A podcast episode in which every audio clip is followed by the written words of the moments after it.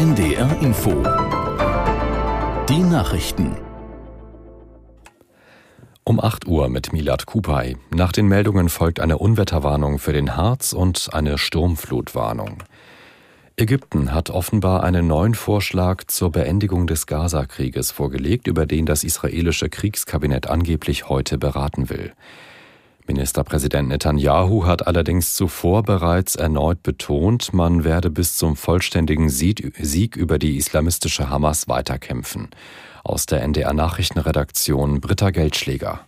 Laut einem saudischen Fernsehsender sieht der ägyptische Vorschlag die Beendigung des Krieges in mehreren Stufen vor.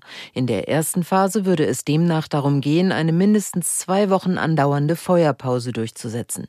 In dieser Zeit solle die Hamas 40 Geiseln freilassen. Im Gegenzug würden in Israel 120 palästinensische Gefangene freikommen. Danach solle es um einen Dialog unter der Schirmherrschaft Ägyptens gehen. Eine dritte Phase sehe dann einen vollständigen Waffenstillstand und ein umfassendes umfassendes Abkommen zum Austausch von Geiseln und Gefangenen vor. Die israelische Armee hat unterdessen auch an Weihnachten ihre Angriffe im Gazastreifen fortgesetzt. Das von der islamistischen Hamas kontrollierte Gesundheitsministerium erklärte, in der Nacht seien bei einem Angriff auf das Dorf Al-Sawaida zwölf Menschen getötet worden. Mindestens 18 Menschen seien in Khan Yunis im Süden des Gazastreifens ums Leben gekommen. Am Vorabend hatte das Ministerium erklärt, bei einem Angriff auf ein Flüchtlingslager seien mindestens 70 Menschen getötet worden. Auf israelischer Seite wurde laut Militärangaben zwei weitere Soldaten getötet. Damit steigt die Zahl der gefallenen Soldaten seit Beginn der Offensive auf 156. Die Hochwasserlage in Niedersachsen bleibt weiter angespannt. Seit vielen Stunden sind tausende Einsatzkräfte von Feuerwehr und THW dabei, Häuser und Straßen besonders in den südlichen Landesteilen zu schützen. Aus Hamburg Carsten Bunjes. In der Nacht haben 45 von 98 Pegel die dritte von vier Warnstufen erreicht. Das sind 15 Pegel mehr als noch gestern Nachmittag. Diese Schwelle überschritten unter anderem die Flüsse Weser, Aller, Leine und Oker.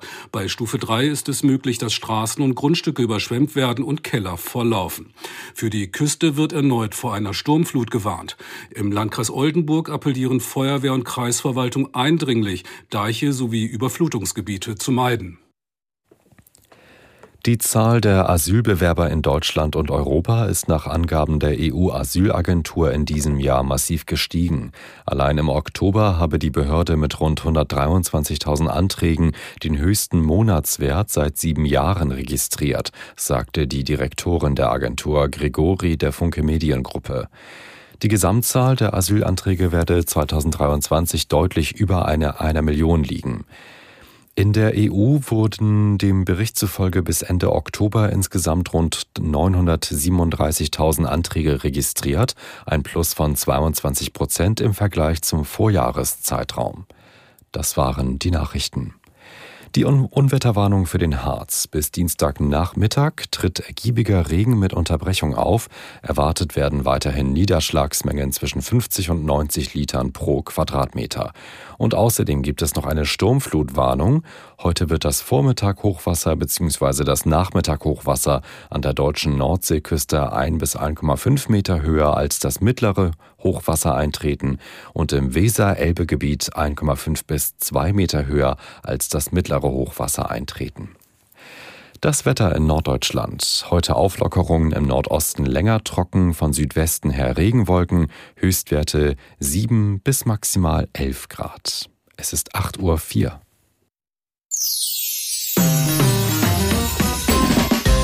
NDR Info.